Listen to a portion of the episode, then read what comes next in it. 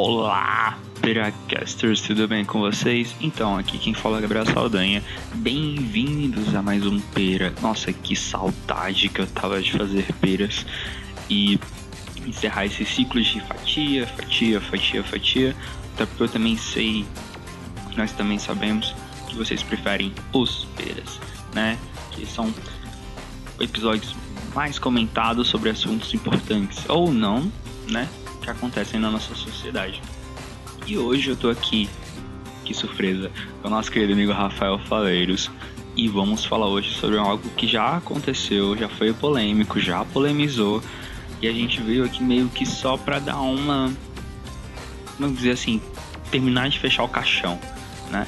Encerrar o assunto que vamos falar sobre as alterações propostas pelo presidente Jair Bolsonaro ao CTB. A PL, que é o projeto de lei para alterar a lei que é o CTB, é a número 3267 de 2009. Hum, brincadeira, mas essa PL 3267 de 2009 está disponível para acesso ao público, é só botar no Google lá PL 3267 de 2009 ela tem por volta de 12, 17 páginas. Altera muita coisa no CTB. E é importante também que vocês leiam, né? Não, não acreditem só no que a gente está falando, não fiquem é, limitados a gente. Pesquisem, vão atrás, leiam artigos, assim, construam seu próprio conhecimento.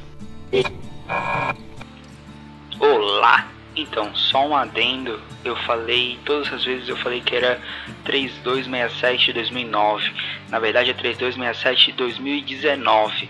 Beleza? Só a correçãozinha aí. Falou. Né, que nós o Peracast possa ser um tijolo no seu muro de conhecimento e não o seu muro completo. Né? Beber só de uma fonte é tão errado quanto não beber de nenhum. Então diversifique. Né? Antes de mais nada, vou falar para vocês mandem e-mails. Mandem e-mails pra gente. A gente gosta de receber e-mail, a gente gosta de receber feedback. Se você está gostando, se você está odiando, que pauta você quer que a gente comente, que coisa que você quer que a gente fale, faça, qual assunto que você acha interessante ou não, no que, possamos, no que podemos melhorar, no que podemos fazer diferente.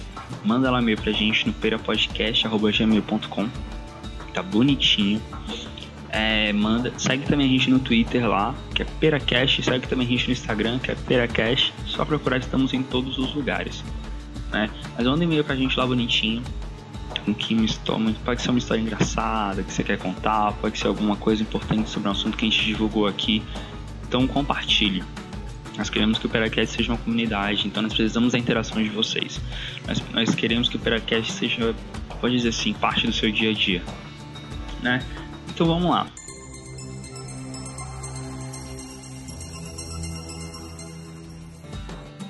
É, antes de mais nada, é importante ver que o CTB é uma lei é, que constitui o Código de Trânsito Brasileiro. E essa PL do Bolsonaro tem várias propostas, né? Não vou mentir. Mas a gente pegou, pelo menos eu peguei, Rafael também vai falar algumas coisas, os pontos que eu achei mais polêmicos. Antes de iniciar, antes de tudo, mas antes, né? Eu acho importante a gente pegar outra, ou algumas outras PLs do mesmo partido do Bolsonaro, o famoso PSL, para vocês verem mais ou menos algo que está acontecendo. Presta atenção. eu tenho uma teoria muito boa, muito boa não, que eu acho maravilhosa, que eu acho que o PSL quer matar todo mundo na acidente de trânsito, né? Que tem umas PLs, peguei três PLs aqui é, do PSL, duas dela, delas, duas delas estão no projeto do Bolsonaro como argumento, né? E uma delas está avulsa, foi mais recente agora. Foi depois do projeto, então não entrou no, no projeto do Bolsonaro. Mas enfim, vamos lá. A PL 2576 do Coronel Tadeu, ele estipula uma alteração à contagem de pontos do CTB da carteira, para ter sua carteira suspensa. De acordo com o Coronel Tadeu, para você ter sua carteira suspensa, você teria que conseguir 20 pontos em 6 meses. Lembrando que atualmente são 20 pontos em um ano. Ou 40 pontos em 12 meses.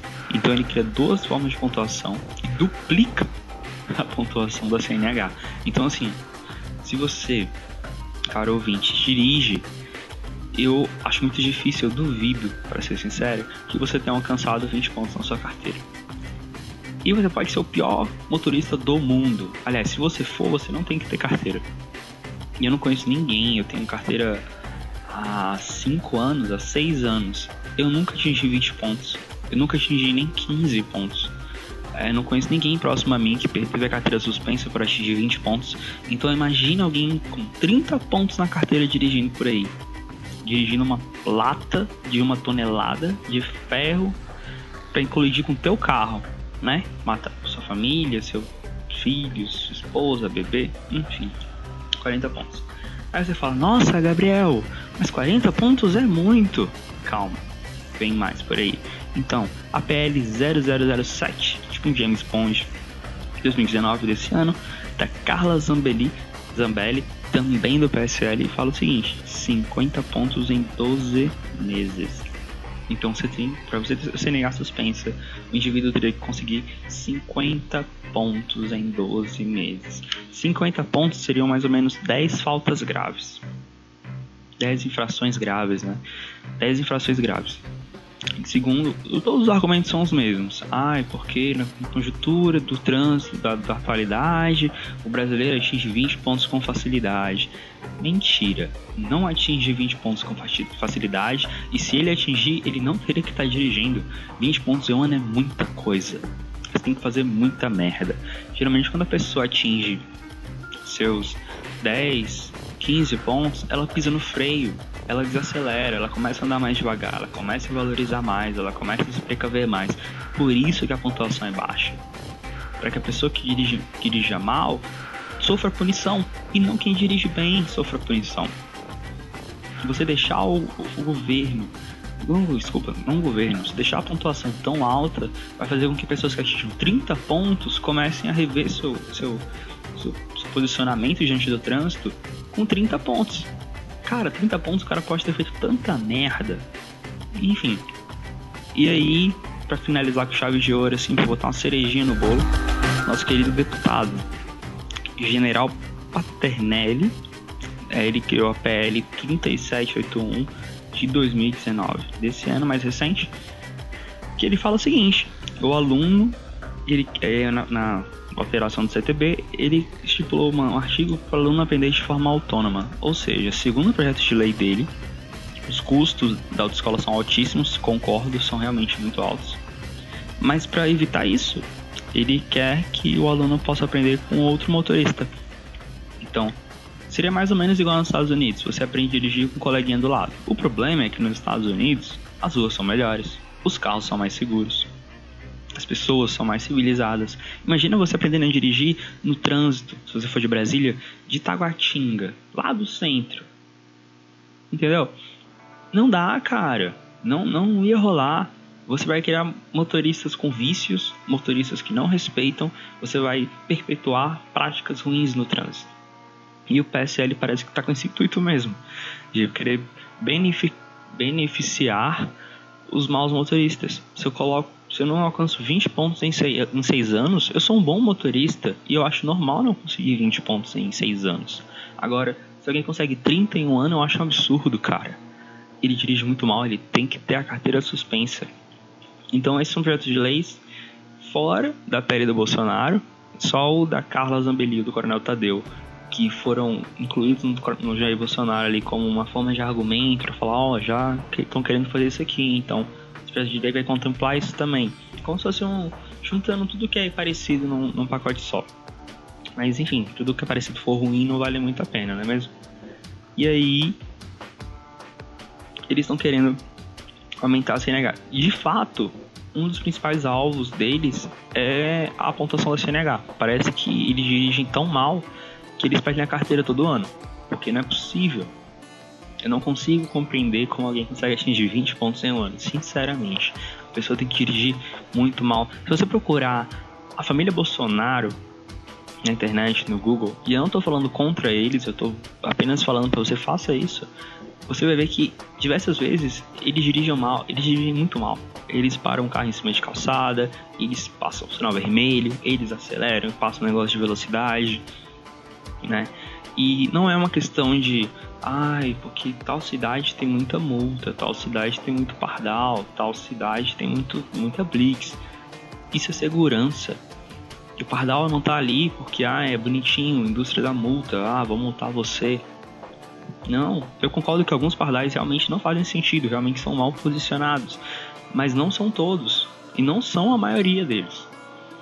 Pardais estão aí porque a via 60, ande a 60, que você não leva multa. Não, mas você quer meter 120 numa via de 60?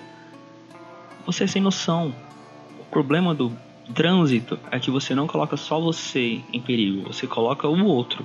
E eu não posso me sentir seguro se o outro tem 40 pontos para perder a carteira.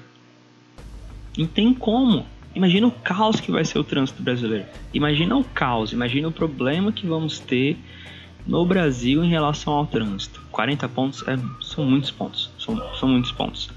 É, e tem essas PLs. E tem a PL do Jair Bolsonaro, né? Que tem algumas propostas polêmicas. E eu acho que uma das mais polêmicas dela, que eu vou comentar aqui, é a da cadeirinha, né? Porque quando foi saiu na mídia e tudo mais, a cadeirinha, na cadeirinha, na cadeirinha, eu achei que ele tinha banido a cadeirinha. Tipo, não é mais obrigatório o uso da cadeirinha. Na verdade, não. Na verdade, a cadeirinha era uma infração e ele substituiu por uma advertência. Então você não aplica mais multa quando a, pessoa, quando a criança não está na cadeirinha, você aplica uma advertência, que é uma, uma sanção mais leve.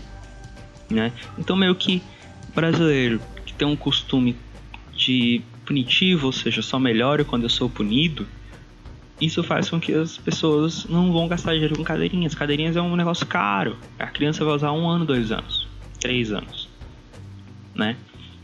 E não sei, para alguns brasileiros pode não valer a pena, sei lá, tipo, imaginava gastar mil reais na cadeirinha, meu filho vai durar dois anos, putz, se eu não gastar nada, meu filho dura um, entendeu? Então, não sei, pode ser que alguns pais pensem assim, espero que não, mas a cadeirinha ajudou muito. Aí você fica, ah, mas nos anos 90 eu andava no banco de trás, no porta-malas do carro. Parabéns, nos anos 90 os carros eram mais pesados, os carros eram mais resistentes, os carros eram, os carros eram mais fortes. Não é que nem essa lata que temos hoje que bate atrás e amassa na frente. Né? Que o carro vai meio que vai dar uma bola de aço. O carro antigamente era construído de outra forma, era construído de ferro, de ferro maciço, não sei. Sei que o carro era incrivelmente forte, batia e nem arranhava direito. Então, não é porque antigamente era ruim que vai falar, ah, não, mas hoje eu vou colocar meu filho no porta-malas e problema dele. Cara, antigamente você tinha menos carros nas ruas. A chance, de, a chance de acontecer alguma coisa era menor.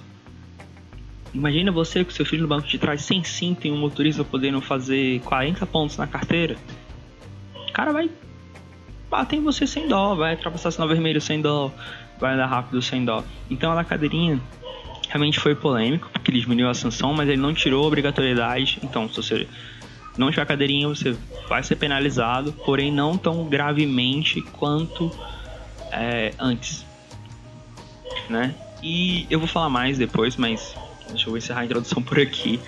Então, isso aí, Rafa se introduz aí, se introduz é ótimo. Rafa, se apresenta aí e manda ver. É isso aí, Saldanha. Primeiramente, olá, Peracasters. Finalmente um pera aí, né, galera? Depois de muito tempo. É, eu sou Rafa Faleiros, como todos nós já sabemos, né? Nessa dupla infalível. E é isso, galera. Essas mudanças aí no CTB são polêmicas. É, muita gente na época que saiu, né, foi, foi um bafafá gigante, principalmente por conta da questão da cadeirinha, né?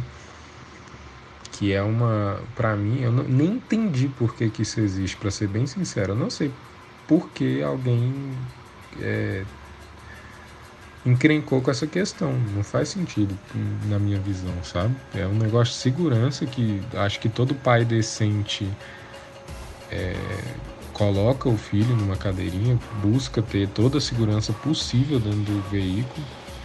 Então eu realmente não entendo, de fato, eu realmente tenho sérios problemas com essas questões.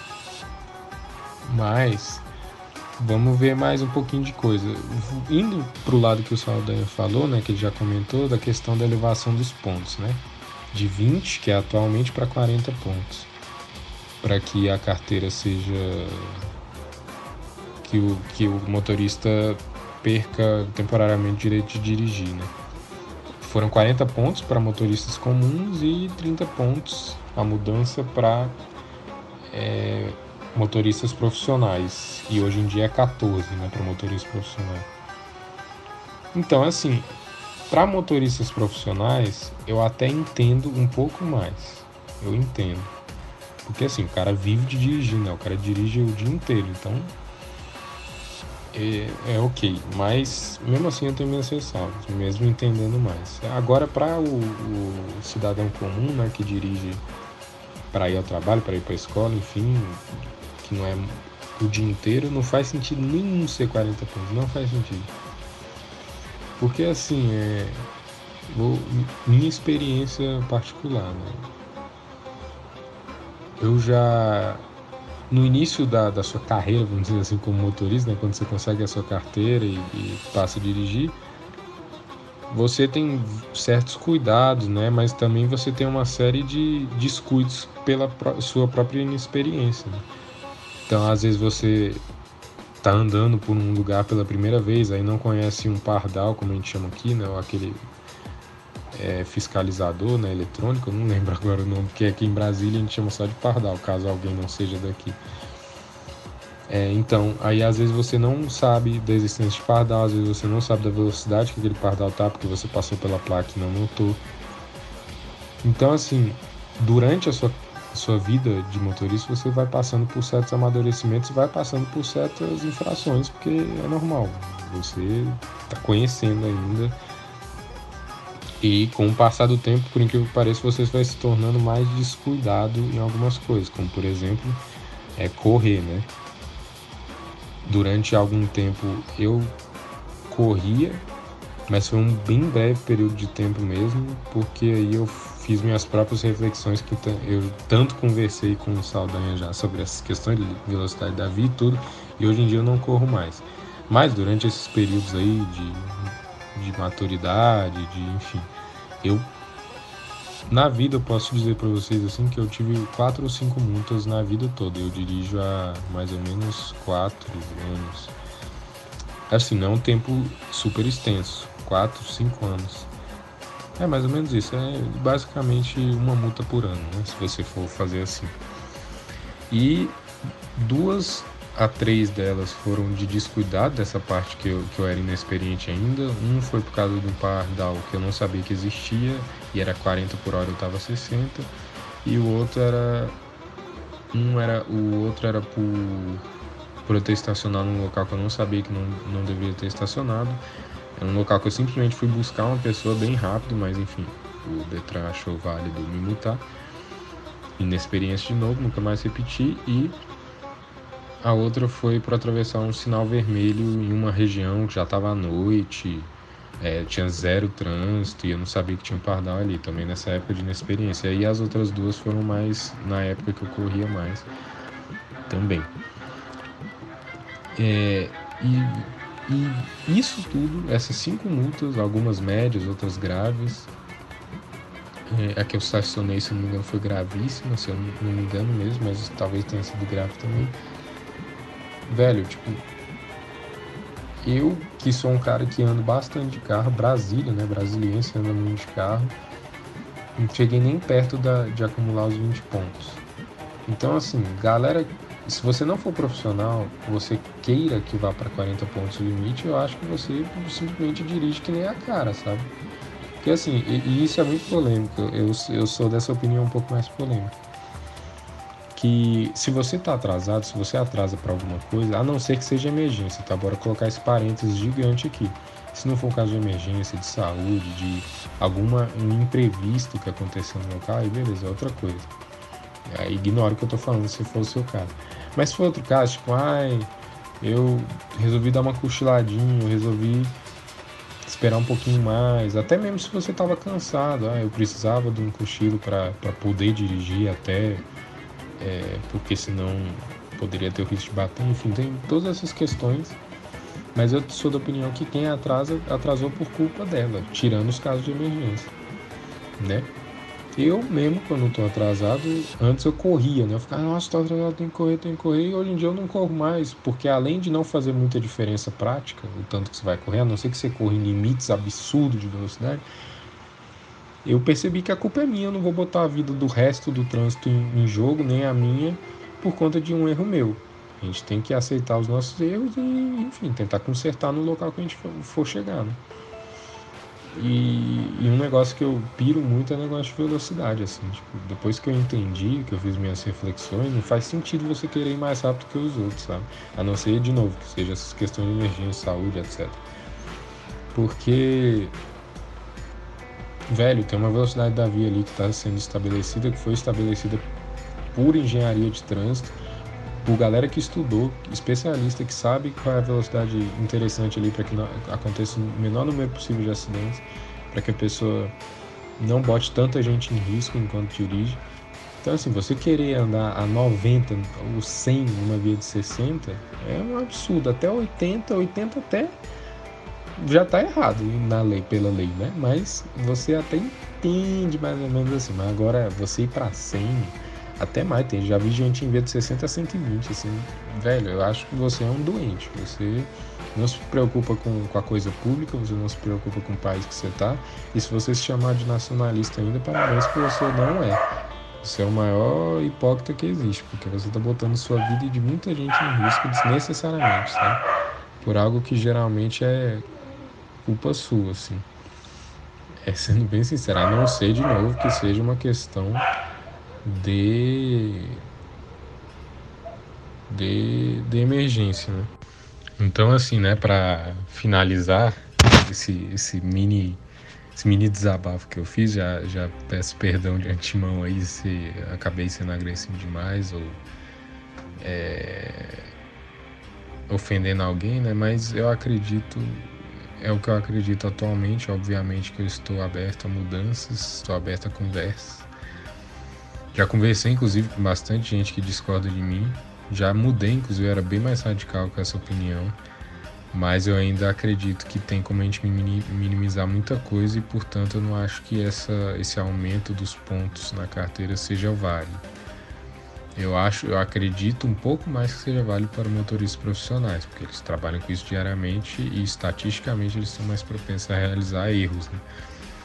E aí eu não acho que tem que ser linha dura assim não, mas enquanto motoristas, entre aspas, comuns, eu acredito que tem que ser mais firme, né? Porque senão é, eu acho 40 pontos demais, velho. Demais, demais, demais. Pra pessoa perder a carteira, ela tem que, sei lá, matar alguém atropelados. Porra.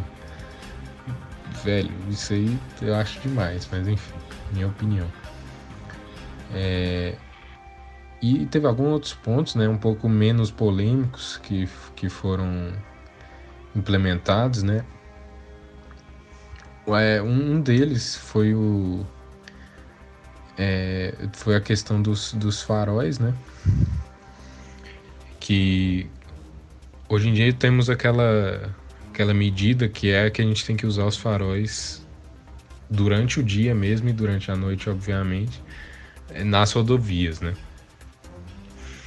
E aí, o texto novo prevê o uso do farol apenas nas rodovias de faixa simples, não duplicadas, e apenas nos casos em que os veículos não possuam a luz de rodagem diurna, que é uma luz de LED, né, que é que na verdade anda sendo mais comum em veículos novos, mas os veículos antigos não apresentam.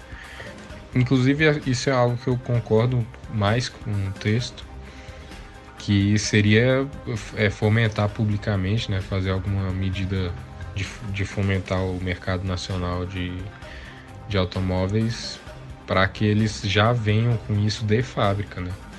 Inclusive muitos deles estão aderindo a isso. E isso eu achei interessante no texto. Eu, na verdade, essa questão do farol eu não estou muito dentro, muito dentro, né? Sabendo muito. Já conversei com alguns amigos que entendem mais sobre isso. E eles dizem que a utilização do farol em rodovias são importantíssimas para a visibilidade, né? principalmente na transição da madrugada para a manhã. É... E também durante a manhã mesmo.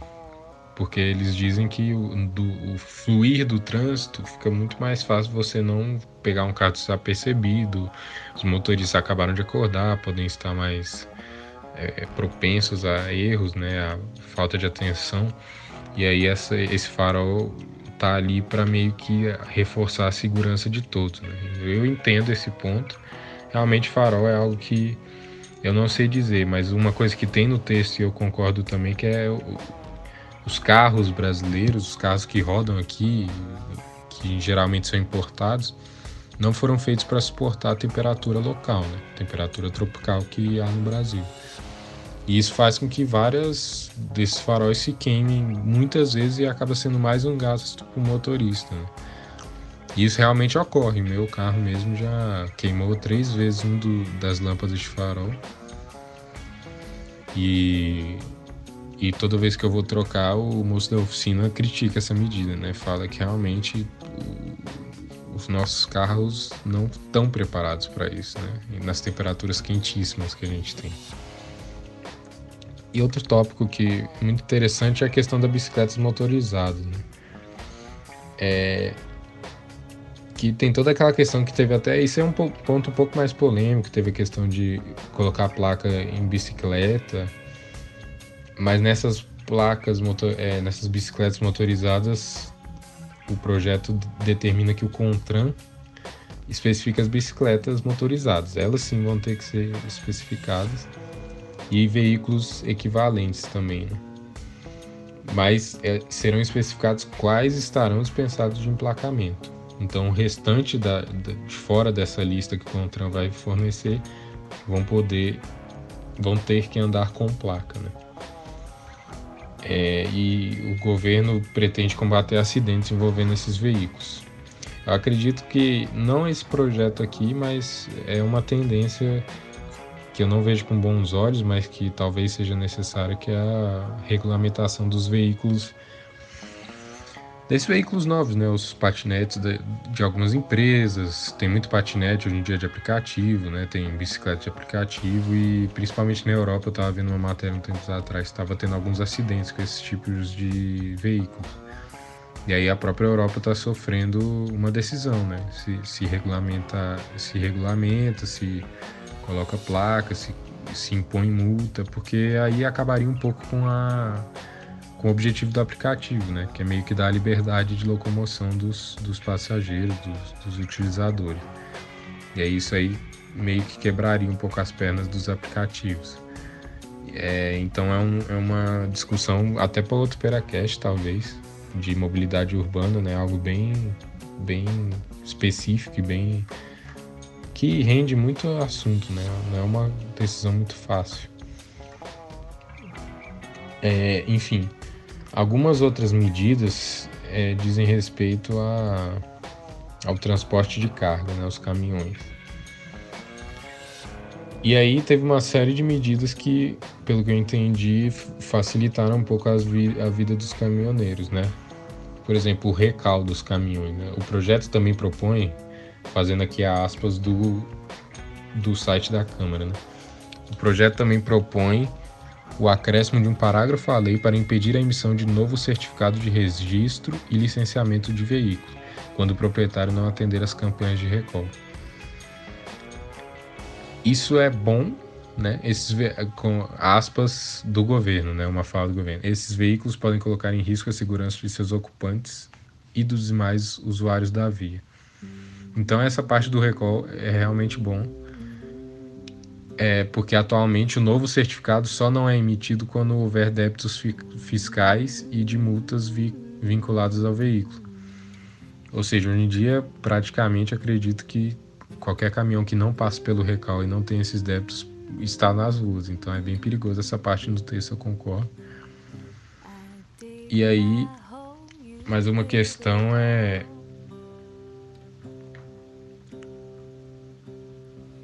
A proposta adequa o CTB a entendimento do STF que julgou inconstitucional a criação de sanções para infrações pelo CONATRAN, pelo CONTRAN.